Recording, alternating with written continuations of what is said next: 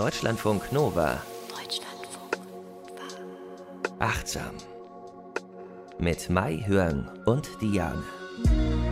Achtung, unser heutiges Thema könnte euch verstören. Nein, es, ist, es handelt sich um ein Thema, was man vielleicht nicht so mit dem Thema Achtsamkeit zusammenbringt. Aber genau das ist ja hier unsere Mission, Mai Hörn, ne?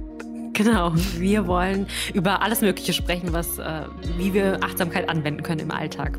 In diesem Fall geht es um Geld, um Finanzen, Achtsamkeit und Finanzen. Mai Hyung ist Psychologin und Verhaltenstherapeutin und natürlich auch großer Achtsamkeitsfan. Ne? Du bist schon als Kind quasi an die Achtsamkeit herangeführt worden. Ja, meine Eltern, die haben mich da herangeführt und später habe ich es dann für mich viel mehr noch entdeckt. Aber ich bin sehr dankbar, dass sie mich da schon im Kindesalter ja, neugierig gemacht haben. Was lustig ist, weil manchmal ist es so, wenn die Eltern irgendwas vorleben, hat man als rebellischer Jugendlicher erst recht keinen Bock, sich damit äh, auseinanderzusetzen. Dem war aber bei dir dann nicht so. Ja, sie haben glücklicherweise nicht übertrieben. Sie haben einfach nur ab und zu so ein bisschen was, ich sag mal, gedroppt, ja. ähm, und dann war ich neugierig genug und irgendwann später, als ich dann selbst äh, so ein Interesse gerade durch die Psychologie hatte, ähm, kam das dann wieder und dann war ich sehr dankbar. Und das passt ja auch perfekt zusammen, Achtsamkeit und Psychologie. Also das hängt ja sowieso alles miteinander zusammen und das stellen wir ja hier auch immer fest in unseren Folgen, dass wir sagen, ah, über dieses Thema hatten wir schon mal da gesprochen oder schon mal hier und so. Also alles hängt mit allem zusammen und tatsächlich auch das Geld. Wie sind wir darauf gekommen? Ich weiß es nicht mehr. Wir wollten irgendwie auch über Achtsamkeit und unsere genau. Finanzen sprechen. Wir haben auch einmal darüber gesprochen, dass es irgendwie anstrengend für uns war, eine Zeit lang oder teilweise immer noch ist, uns mit dem Thema zu beschäftigen. Und wir mhm. müssen aber irgendwie alle Steuern bezahlen und wir müssen ab und zu mal so ein so einen Zettel ausfüllen zu dem Thema und irgendwelche Belege abheften. Und deswegen sprechen wir jetzt also über Achtsamkeit und Finanzen. Und da geht es vor allem erstmal um die Bewusstheit im Umgang mit Geld, ne? Ja, absolut. Also Geld ist ja wirklich, also es ist Vielleicht wollen manche Menschen das nicht sehr wahrhaben, aber es ist doch, doch sehr wichtig. Und für andere ist es sehr, sehr wichtig und sie wollen vielleicht, dass es nicht so eine große Wichtigkeit in ihrem Leben hat. Und ähm, es geht einfach um die Frage, wie können wir bewusster damit umgehen, äh, einen bewussteren, ja, dass wir einfach wissen, wie viel nehmen wir tatsächlich auch ein, wo geht unser Geld hin, wo fließt es hin, ähm, welche Gefühle und Gedanken drehen sich um das Geld. Und das ist super spannend, wenn man sich das mal genauer anguckt. Ja. Ich würde gerne also, damit anfangen, wenn mhm. das okay für dich ist. Weil Klar. wenn man ähm, sich bewusst ist, dass man zum Beispiel total viele negative Gefühle zum Geld hat, dann hat man auch nicht so Bock, sich überhaupt damit auseinanderzusetzen. Ne? Deswegen würde ich da erstmal anfangen, dass Klar. man guckt, es gibt wahnsinnig viele Menschen, die haben äh, sehr negative mhm. Gefühle mhm. dem Geld gegenüber oder auch, äh, dazu habe ich bis vor kurzem noch gehört, einfach gleichgültige. Mhm, was ja. dann dazu führt, dass ich mich damit gar nicht beschäftigen will. Also, oder ihr wahrscheinlich kennt das auch. Ja, also viele haben ähm, Angst auch vor Geld oder gerade wenn es um Steuererklärung und alles geht, wenn man wenig Wissen dazu hat, weil es einem irgendwie nie so richtig erklärt wurde. In der Schule lernen wir das ja auch nicht wirklich.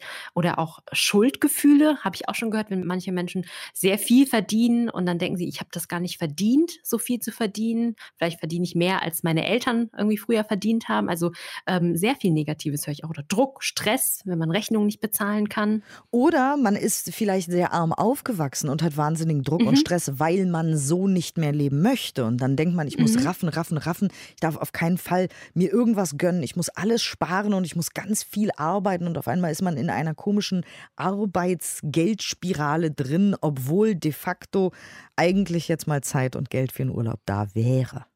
Mhm, genau. Und was dann, Geld bekommt dann so eine, so eine unglaubliche Macht. Also ich möchte es jetzt auch gar nicht so, ich weiß, es gibt viele Menschen, die haben wirklich tatsächlich auch Probleme damit, haben nicht viel, haben nicht viel und müssen sich ganz klar damit auseinandersetzen, wie reicht es dann am Ende bis zum Monat. Aber ähm, in anderen Fällen auch, da machen wir uns den Druck auch selbst. Und da lohnt es sich wirklich, nochmal genauer hinzuschauen. Und aus eigener Erfahrung, ich hatte auch immer Angst vor der Steuererklärung. Und dann habe ich ein Buch gelesen und dachte so, nee, Empowerment, ich will es selbst machen. Und das fühlt sich toll an, wenn man dann die Kontrolle darüber hat. Total, weil wir haben ja auch oft dieses Gefühl von Geld ist schmutzig, dreckig. Und mhm. äh, Menschen, die Geld haben, sind böse Menschen, so dass wir eben in diese emotionale Spirale kommen. Wenn ich mich jetzt damit beschäftige, mit meiner Altersvorsorge zum Beispiel, dann bin ich ja auch so wie die. Ja, Ja, und das ist schade. Und erstmal muss man sich dessen bewusst sein, dass man quasi wie diese, diese blinden Flecken hat, also diese Gefühle. Und dann nochmal gucken, in welchen Bereichen geht es auch, zum Beispiel, wenn es um Miete geht oder so, oder bestimmte Hobbys, gönne ich mir vielleicht nichts. Und wie ähm, fühlt es sich eigentlich an, wenn andere sich immer jedes Jahr in Urlaub gönnen? Wie stehe ich eigentlich dazu? Und erst wenn man so ein Bewusstsein dafür hat, wirklich weiß, was sind meine Gefühle diesbezüglich, kann man, wie, wie ich das halt oft immer, wie, wie wir das wiederholen hier, erst dann kann man ja was ändern dran. Ne? Dann, äh, was würdest du denn raten? Also, ne, ich bin die schlimme Tagebuchfrau, alle wissen es. ich, ich würde sagen, schreibt doch mal eure negativen Glaubenssätze zu Geld erstmal auf, um, um zu wissen erstmal, wie die sind so, mhm. also meine waren eben, wie gesagt, ist mir alles egal, geht mich nichts an, als wäre das irgendwie das Leben eines anderen, so ein bisschen die Finanzen. Und erst seitdem ich mich damit beschäftige, habe ich so ein Gefühl von, ja, okay, jetzt ist das hier alles in Ordnung mit den Steuern mhm. und der Altersvorsorge und so weiter. Ähm, also ich würde sagen, aufschreiben. Und du als Verhaltenstherapeutin, wenn jetzt jemand wirklich sagt, ich kann mich nicht damit beschäftigen, das belastet mich. Also es ist schon eine Art von Mini-Konfrontation oder bei manchen auch eine größere Konfrontation. Man muss irgendwann früher oder später wirklich eine, eine Übersicht darüber haben. Und in der Verhaltenstherapie machen wir oft ähm, Verhaltensanalysen, wo wir wirklich aufschreiben, was war die Situation, was war dann die Reaktion auf gedanklicher Ebene, Gefühlsebene ähm, oder Verhaltensebene. Und das ist ja auch schon für viele eine Konfrontation. Und das Gleiche müssen wir auch wohl oder übel früher oder später auch mit unseren Finanzen machen. Da kann es wirklich helfen.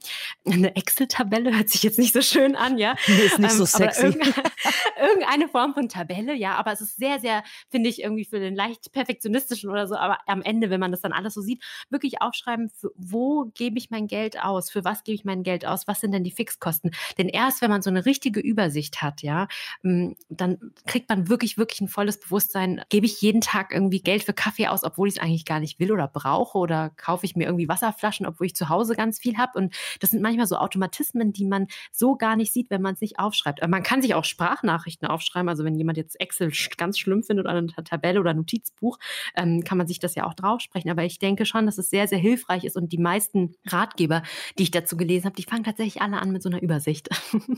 Also ja. über die Finanzen. Mhm, über die ah, Finanzen, okay. genau. Da gibt es ja auch so Apps und so, wo man äh, das, ja. glaube ich, tracken und checken kann. Aber ich war, war tatsächlich erst noch einen Schritt davor, nämlich mhm. bei den Gefühlen. Also, dass wenn ich jetzt feststelle, dass ich gefühlsmäßig äh, irgendwie dem Thema Geld so negativ gegenüberstehe, dann ähm, kann ich ja mir vielleicht auch aufschreiben, was ich stattdessen über Geld denken möchte oder mhm, wie ich ja. dem gegenüber vielleicht emotional auch stehen möchte, weil erst wenn ich das Gefühl habe, ich möchte Herr meiner finanziellen Lage sein, dann hat man mehr, glaube ich, die den Just mhm. oder den, die Motivation, ähm, eine Excel-Tabelle zu machen. Weißt du, wie ich meine? Ja, stimmt. Ja, das stimmt, das recht. Oder sich damit ich, zu. Ich spring schon direkt in die genau. Excel-Tabelle. Du bist schon direkt so super praktisch und ich bin hier noch so hier bei meinen Emotionen gefangen gerade. Das ist auch wichtig. nein, nein, das ist wichtig.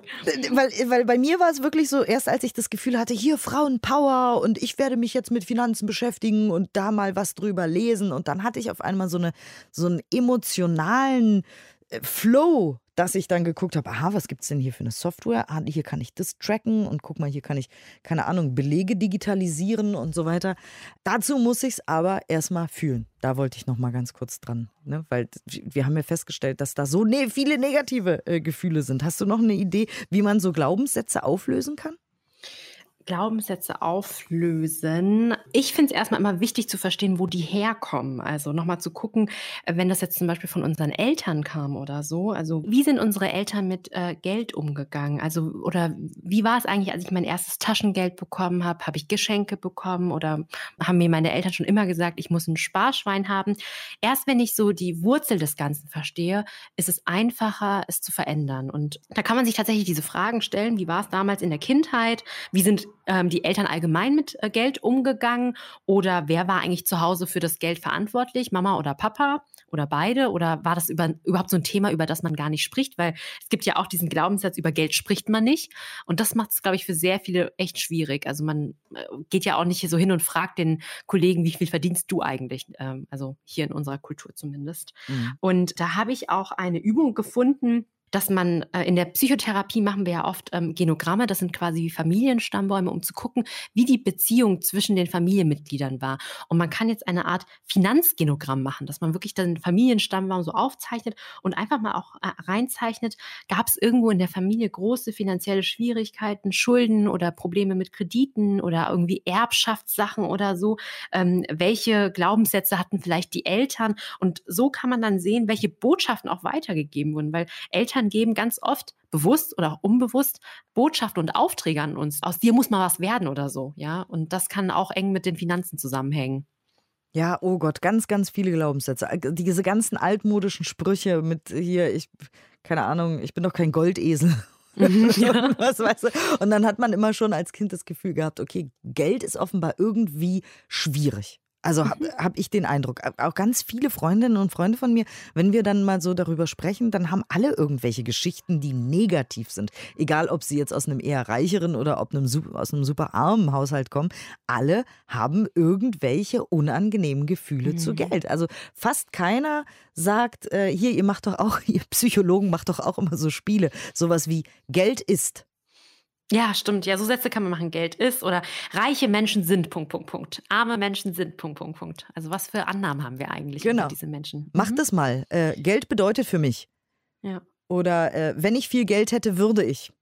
Oder so. Ich mag ja solche Spiele sehr. Ja, ich auch. ich finde das ja. total super. Mhm. Äh, wenn man das auch einmal durchdekliniert für sich, dann stehen da vielleicht Sachen, mit denen man vielleicht gar nicht gerechnet hätte und ist so, huch, so denke ich über Geld, ist ja krass. Also mhm. wirklich, äh, so, so, ganz easy peasy, super schneezy ist das mit dem Geld immer nicht. Mhm. Ähm, und äh, deswegen erstmal vielleicht emotional damit klarkommen und gucken, was da so äh, auf dem, was wir so auf dem Teller haben zu dem Thema an Emotionen und dann äh, eine, vielleicht sich selber so ein bisschen therapieren, soweit das quasi in unseren in unserer Macht steht, ne? mit, mit diesem Genogramm, von dem du erzählt hast. Und du hast aber noch eine andere Übung mitgebracht. Ne? Ja, ähm, vielleicht sage ich auch noch mal, woher ich diese Übung habe. Also als ich recherchiert habe für diese Folge heute, bin ich auf die Financial Therapy gestoßen und ich wusste nicht, dass es so etwas gibt. Aber das in Amerika, ist ein Magazin? Es ist eine Art Therapierichtung, aber es gibt auch ein Journal über Financial Therapy. Es gibt ein Journal? Forschungs Nein. Ja, doch, doch, doch. Und da habe ich auch ein paar Sachen rausgefunden, rausgesucht für heute. Unter anderem eine Arbeit von Nelson, Smith und Shelton 2016 aus dem Journal of Financial Therapy. Und in dieser Arbeit ähm, sprechen sie über, über ganz konkrete Methoden, die diese Finanztherapeuten mit ihren Klienten machen können. Also sie kombinieren wirklich, ich habe sogar die Definition hier, die Financial Therapy Association definiert Finanztherapie als einen Prozess, der sowohl von therapeutischen als auch von finanziellen Kompetenzen geprägt ist und Menschen hilft, anders über Geld zu denken, zu fühlen und sich anders zu verhalten, um das allgemeine Wohlbefinden durch evidenzbasierte Praktiken und Interventionen zu verbessern. Hört sich cool an, oder? Ist das abgefahren? es gibt finanzielle Therapie und noch ein Journal dazu. Das mhm. ist ja der Hammer. Davon habe ich noch nie gehört. Das finde ich ja toll. Ja, ich wusste es heute auch nicht, aber ich dachte, wie einleuchtend, weil so viele Menschen leiden. Also zum Beispiel, wenn es Schulden sind, ganz hohe Schulden oder haben wirklich traumatische Erlebnisse damit und dann haben sich einfach, es, ich glaube, es ist, die Entwicklung kam nach der Finanzkrise in Amerika, äh, also nach der Finanzkrise haben sich einfach Menschen zusammengesetzt und einfach ähm, Psychologen unter anderem und das entwickelt und es ist ähm, eher was Neues. Ich habe es jetzt hier in Deutschland noch nicht gefunden, aber vielleicht gibt es den einen oder anderen Finanztherapeuten, ich weiß es nicht, aber sehr, sehr spannend, ja. Total. Und wenn nicht, dann lass uns mal Finanztherapeut werden. Genau. das ich auch, ja. Und die haben zum Beispiel dieses Finanzgenogramm, also das ist wirklich klassisch. Sie haben etwas aus der Psychotherapie übergenommen und ähm, noch angereichert mit diesem Wissen über Finanzen. Und eine andere Übung, die sie noch haben, die nennen sie Financial Landscape oder ja, finanzielle Landkarte, habe ich jetzt mal übersetzt. das hört sich nicht so schön an. Ne? Oder Landschaft Aber vielleicht, finanzielle genau. Landschaften. Stimmt, finanzielle Landschaften, das hört sich besser an. Da wir ja total im Aufbruch sind, ne? das heißt, wir können die Begriffe noch prägen. genau, ähm, ja. da geht es darum, dass man einfach ähm, alte Rechnungen, die man hat oder auch Kaufverträge ähm, rausholt. Und oft ist es ja so, um sich so einen Überblick zu verschaffen, muss man diese Sachen auch alle auf den Tisch packen. Und das ist ein ganz technischer Prozess beschreiben schreiben die und viele haben Angst davor und die ähm, wollen in ihrer Arbeit ähm, versuchen, mehr Emotionen reinzubringen. Das heißt, man nimmt sich zum Beispiel eine alte Rechnung raus und versucht dann wirklich zu verstehen, warum habe ich damals diese finanzielle Entscheidung getroffen, um XY zu kaufen? Welche Emotionen hatte ich damals? Was hat mich wirklich dazu bewogen? Und dann kann man, und jetzt ist etwas für dich. Das ist quasi Schreibtherapiemäßig, dass man versucht, eine Geschichte daraus zu erzählen. Also, dass man wirklich versucht zu erzählen, damals war ich in der und der Situation und deshalb habe ich mich äh, für das und das entschieden und habe mich so und so danach gefühlt. Also wirklich so eine, so eine Geschichte zu schreiben, weil wir wissen, wenn wir Geschichten schreiben, also Narrative erzählen, können wir die Dinge anders verarbeiten. Wir verstehen uns selbst besser und können wirklich Einsichten gewinnen. Ja, und dann ist es nicht mehr dieses Schuldgefühl, was man immer nur hat. Ähm, ich habe so viele Taschen gekauft zum Beispiel, sondern vielleicht war es so in der Vergangenheit, dass man in ärmlichen Verhältnissen aufgewachsen ist und sich damals nie ein Geschenk irgendwie leisten könnte für sich selbst oder für andere und später, wo man das Geld hat, dann leistet man sich das einfach. Nun ist es im Übermaß nicht gesund, aber man versteht, warum man es macht und hat nicht mehr so heftige Schuldgefühle. Wir haben ja auch beim äh, achtsamen Essen in der Folge darüber gesprochen, dass es ja gar nicht darum geht, niemals Süßigkeiten mhm. oder Chips oder so zu essen, sondern achtsam und mit Bewusstheit. Und genauso ist es eben auch mit unserem Geld. Wenn wir mit Bewusstheit erstmal überhaupt daran gehen und uns damit beschäftigen, dann heißt heißt es ja nicht, dass, es, dass wir uns dann eben diese ganzen Schuldgefühle machen müssen. Wir können ja auch damit bewusst umgehen und mhm. uns eben quasi äh, metaphorisch in den Arm nehmen und sagen, ja, dann habe ich hier vielleicht die eine oder andere Handtasche oder was auch immer zu viel gekauft. Genau, wie du sagst, warum und so. Das, äh, die Bewusstheit ist es ja immer. Das muss, äh, also okay, manchmal tut es auch weh wenn man sich ja. mit Sachen beschäftigt, die wirklich unangenehm sind oder so, weil man zum Beispiel kaufsüchtig ist oder so. Mhm. Ähm, aber dann muss man auch durch den Schmerz, damit es dann am Ende wieder besser werden kann. Ne? Da gibt es auch Forschung zu quasi ähm, ja, Geld und Unglück. Ja, ähm, in einer Studie von Brown et al. 2009 ähm, erschien im Journal of Research and Personality, da haben die sich angeguckt, wie der Zusammenhang zwischen Achtsamkeit, subjektivem Wohlbefinden und so einem Gefühl einer finanziellen Diskrepanz ist. Also was damit gemeint ist, ist quasi die Lücke zwischen dem aktuellen Ist-Zustand und dem gewünschten finanziellen Zustand. Also wenn man sich wünscht, man hätte viel, viel mehr. Und ähm, die Ergebnisse haben gezeigt, dass Menschen, die berichten, achtsamer zu sein, ein viel geringeres Diskrepanzerleben haben. Das heißt, sie sind viel zufriedener mit dem, was sie jetzt gerade haben, wohingegen Menschen, die weniger Achtsamkeit berichten, die denken natürlich viel mehr auch in die Zukunft, vergleichen vergleichen sich viel, viel mehr und waren viel unzufriedener auch und hatten so ein größeres Diskrepanzerleben. Also das heißt, wenn wir auch Achtsamkeit üben, das kann uns wirklich helfen, wieder immer in den gegenwärtigen Moment zu kommen, mit dem zufrieden zu sein, was wir haben. Sowieso, ne? Bei allen Sorgen, Problemen mhm. und Nöten äh, und wie gesagt, Geldsorgen sind ja de facto Sorgen. So. Ja, also genau. ne, wir, genau. wir, wollen jetzt auch nicht so tun, als wäre das alles nur in unserem Kopf. Geldsorgen sind Sorgen, die können uns unglücklich mhm. machen, die können uns depressiv machen, wir können Angstzustände davon bekommen. Nichtsdestotrotz hilft Meditation und Achtsamkeit wiederum, äh, mit diesen Gefühlen umzugehen, um sich dann eben auch Hilfe holen zu können. Von, von irgendwoher, von außen, von jemandem, der einen therapieren kann oder eben auch bei der Schuldnerberatung oder mhm. jemandem, der einem irgendwie Geld besorgen, leihen im Zweifel kann, irgendwie da rauszukommen wieder aus dieser Nummer. Und mit, äh, wenn ihr jemanden irgendwie findet, der mit euch auch darüber sprechen kann oder so. Aber auf jeden Fall, Achtsamkeit ist ein Schritt von sehr, sehr vielen auf dem Weg dahin, selber wieder irgendwie da rauszukommen und sich da rauszuziehen ich meine, es geht ja auch nicht, also weil ich ja eben diese Studie, da ging es darum, dass die Menschen dann selbst zu, also zufriedener sind mit der aktuellen Situation. Aber vielleicht hat man wirklich den Entschluss gefasst, wenn man dann seine Excel-Tabelle ausgefüllt hat und gesehen hat, oh, ich gebe doch zu viel Geld aus und ich würde gerne sparen. Ähm, Gab es eine Studie von Klonset al 2019 im Journal of Financial Planning. Die wollten gucken, wenn man Emotionen einbezieht in die Sparziele, ob die Wahrscheinlichkeit dann erhöht wird, dass Menschen ihre äh, Sparziele eher erreichen. Und ähm, sie haben die TeilnehmerInnen in zwei Gruppen äh, eingeteilt. Die eine Gruppe hat ein Kurs bekommen, Basiswissen über Finanzen und die andere Gruppe, die sollte einen Gegenstand mitbringen, der sehr persönlich war und auch nostalgische Emotionen daran verknüpft waren und sollten dann über ihre Sparziele sprechen. Also zum Beispiel, ich möchte eine Europareise mir äh, erlauben und muss dafür noch sparen und sollten dann quasi diesen Gegenstand, den sie mitgebracht haben, mit diesem Sparziel verbinden. Und diesen Gegenstand sollten sie dann irgendwo hin platzieren, wo sie ihn täglich oft sehen. Man hat dann nach drei Wochen geguckt, was da passiert. Die erste Gruppe, die dann diesen Basiskurs hatte, die haben eine Sparquote um 22 Prozent ähm, erhöhen können. Und die zweite Gruppe, die diesen Gegenstand hatte, deren Sparquote hat sich schon um 78 Prozent erhöht. Das heißt, wenn wir, also jetzt als hilfreichen Tipp aus der Forschung quasi, wenn wir ähm, sparen möchten, da kann es einfach helfen, wenn wir irgendwie sowas Visuelles haben, was uns auch daran erinnert, mit dem Emotionen verknüpft sind, weil wir quasi eine Brücke zwischen dem Hier und Jetzt und der Zukunft irgendwie bauen können, die uns immer wieder motiviert. Ja, siehst du? Spannend, oder? Ja. Und die hatten noch einen Tipp. Wir sollten halt immer versuchen, dem etwa so eine persönliche Note zu geben. Also unsere Sparkonten, die haben ja meistens so ganz unschöne ja, Zahlen, Namen. Und dann meinten sie, es wäre viel besser, wenn man den bedeutungsvolleren Namen gibt, wie zum Beispiel Bali 2022, wenn man sich das jetzt irgendwie wünscht oder so. Ja. Oder brillenfrei, wenn man sich eine Laser-OP noch irgendwie wünscht. Und dann motiviert es einen viel, viel mehr noch ähm, auf etwas hinzusparen.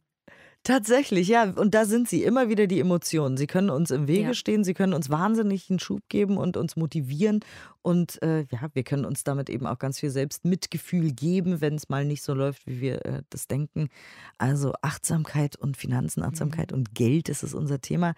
Ähm, was ich auch interessant finde, ist, wenn man einmal angefangen hat, sich mit dem Thema zu beschäftigen, egal ob man jetzt irgendwie Geld hat oder nicht, dass man dann immer vom Ästchen aufs Stöckchen kommt und immer noch mehr, logischerweise ist ja bei allem eigentlich so, äh, lernt und immer dann noch mehr von Menschen auch liest, die alle am Anfang ihrer Reise Angst vor dem Thema hatten. Mhm. Das Mhm. finde ich ganz, ganz spannend, dass alle eigentlich davon erzählen, ja, bei mir war das so und so, ich bin pleite gegangen, ich bin insolvent gegangen, ich hatte vielleicht eine Firma und erst dann habe ich mich äh, damit wirklich und ernsthaft beschäftigt. Oder erst als ich, äh, keine Ahnung, mit f- 5000 Euro im Dispo war, habe ich angefangen, mich zu beschäftigen damit und so weiter. Also äh, man muss irgendwie bei dem Thema oft zumindest durch den Schmerz, um dann äh, damit umgehen zu können. Aber man kann das natürlich auch wenn es denn geht, spielerisch mit dem Thema umgehen ne? und sich irgendwie eine Challenge machen oder so. Du hast ja eben schon gesagt, also zum Beispiel das Konto Bali 2022 nennen, dann hat man mehr Bock, was auf dieses Konto draufzuzahlen. Ähm, Ja. Aber eben auch, äh, ja, wie gesagt, ich habe gesagt, mit einer App vielleicht gucken und tracken, wie viel man wofür ausgibt oder selber sich äh, motivieren irgendwie. Ja, oder man kann ja auch mal versuchen, einen Tag, das habe ich ja mal gemacht, äh, mal kein Geld auszugeben. Also wirklich dann, dann habe ich nochmal meine, äh, meine ganze Vorratskammer so geplündert und da war ganz schön viel drin. Wie fühlt sich das an, mal nicht Geld auszugeben? Ähm, weil da habe ich auch so ein Bewusstsein dafür bekommen, manchmal, wenn es einem schlecht geht, dass man mal schnell einfach rausgeht in den Supermarkt und sich irgendwie so, so kleine Mini-Frustkäufe oder so äh, leistet und dann mal zu merken, hey, wie ist es, wenn ich einfach bei mir bleibe und mich noch mehr um meine Emotionen kümmere? Das ist auch so eine kleine Mini-Challenge. Meditieren statt shoppen. Genau, meditieren statt shoppen. Ja. Also, wir haben uns quasi mit äh, unseren Geldgefühlen beschäftigt, dann natürlich ganz konkret aufschreiben und äh, auch ordnen, was man so an Finanzen reinbekommt, was rausgeht. Ne? Mhm. Äh, und wenn man sich aber psychologisch auch damit beschäftigt, hier die Financial Therapy, das ist so ein schöner Begriff, den von dem Ja. ich noch nie gehört habe, äh, kann man ja auch mal tatsächlich mit seinen Freunden, Bekannten oder seiner Familie über Geld sprechen, auch so konfrontativ. Ne? Ja. Du bist ja auch immer Fan von, äh, wie, wie hast du es genannt? Zweitmeinung? Nee. Äh, ähm, Fremdanamnese oder ja. ja. Vielleicht hat man da auch nochmal den Input, dass man sagt, aha, deswegen habe ich diese Denkschablone, aha, daher kommt es, dass ich so denke über Geld oder so. Aber wie immer ist es die Bewusstheit und die Achtsamkeit zu diesem Thema, die der erste Schritt ist quasi. Und du hast eine Übung auch mitgebracht für uns heute? Ja, ich habe ähm, so angelehnt an diese Financial Landscape Übung, wo, äh, wo man ja sich so eine Rechnung hervorholen soll, quasi eine Übung, wo wir ein bisschen reflektieren über die letzte Rechnung. Ja, uhuhu. Ihr müsst Ja. jetzt ganz, ganz stark sein. Wunderbar, dann sind wir gespannt und äh, horchen und lauschen und äh, machen das mal, was Mai jetzt sagt und gucken dann, was das mit uns macht und äh, was dann passiert. Und bitteschön. In dieser Übung lade ich dich ein, über einen letzten Einkauf von dir zu reflektieren. Für diese Übung kannst du dir eine Rechnung, einen Kaufvertrag oder eine digitale Bestellbestätigung zur Seite legen. Nimm nun eine bequeme Sitzhaltung ein und schließe langsam die Augen. Gönne deinen Augen einen Moment der Ruhe und richte deine Aufmerksamkeit immer mehr nach innen.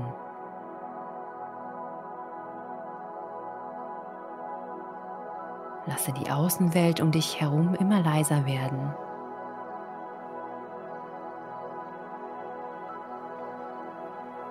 Und lenke deine Aufmerksamkeit auf deine Atmung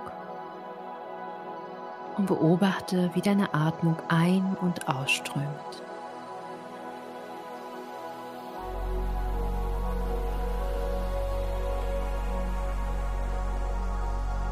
Deine Atmung ist dein stabiler Anker. Wenn du während der Übung wahrnimmst, dass du dich in Gedanken oder Emotionen verlierst, kehre ganz sanft zu deiner Atmung zurück.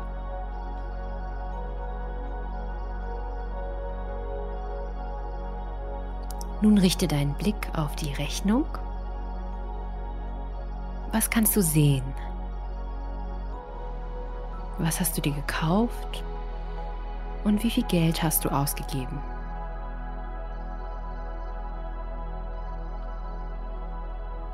Du kannst dir vorstellen, dass du ein Foto von der Rechnung machst und dann langsam deine Augen wieder schließt, um das Foto vor deinem inneren Auge wieder lebendig werden zu lassen.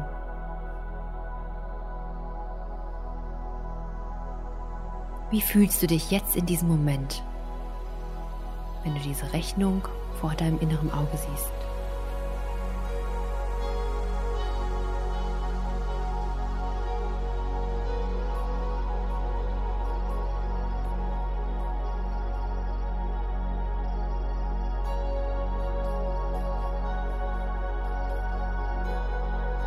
Welche Gedanken gehen dir durch den Kopf?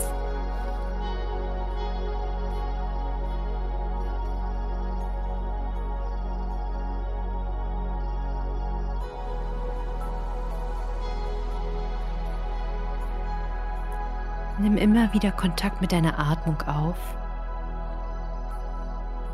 Einatmend weiß ich, dass ich gerade einatme.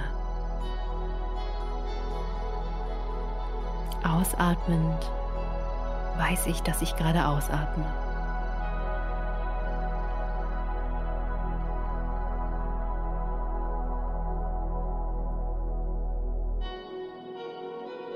Betrachte die Rechnung weiter.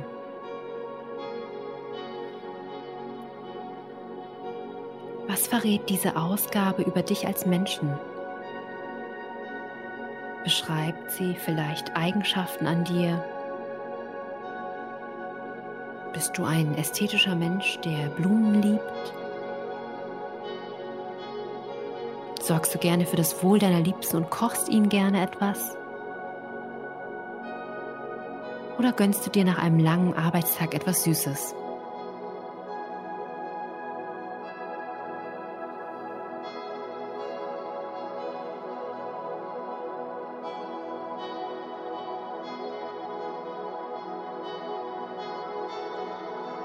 Beobachte ganz neugierig, welche Entdeckungen du über dich machst. Und sei ganz freundlich und sanft ohne dich zu verurteilen.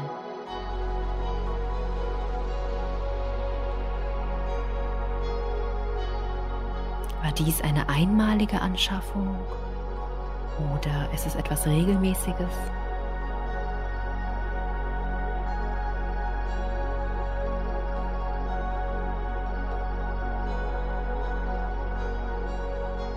Wie wichtig ist es dir, Geld dafür auszugeben?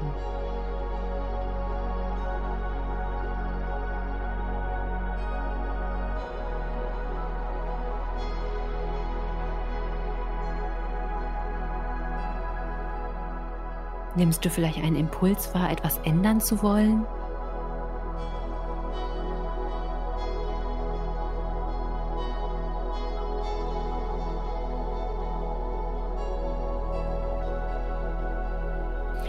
Nimm noch einmal drei tiefe, nährende Atemzüge.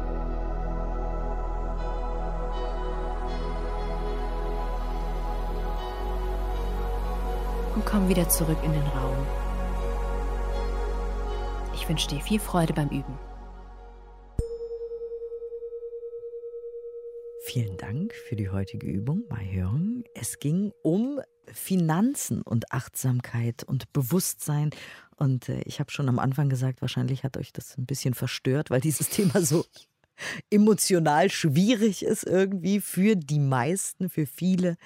Ähm, Wenn es bei euch nicht so ist, achtsam at deutschlandfunknova.de. Ich bin sehr neugierig irgendwie, mhm. Äh, was, was ihr so dazu denkt und was ihr so fühlt. Das finde ich tatsächlich interessant, ob das wirklich allen Leuten da draußen so geht, was jetzt so mein subjektiver Eindruck ist, dass alle das irgendwie schwierig finden.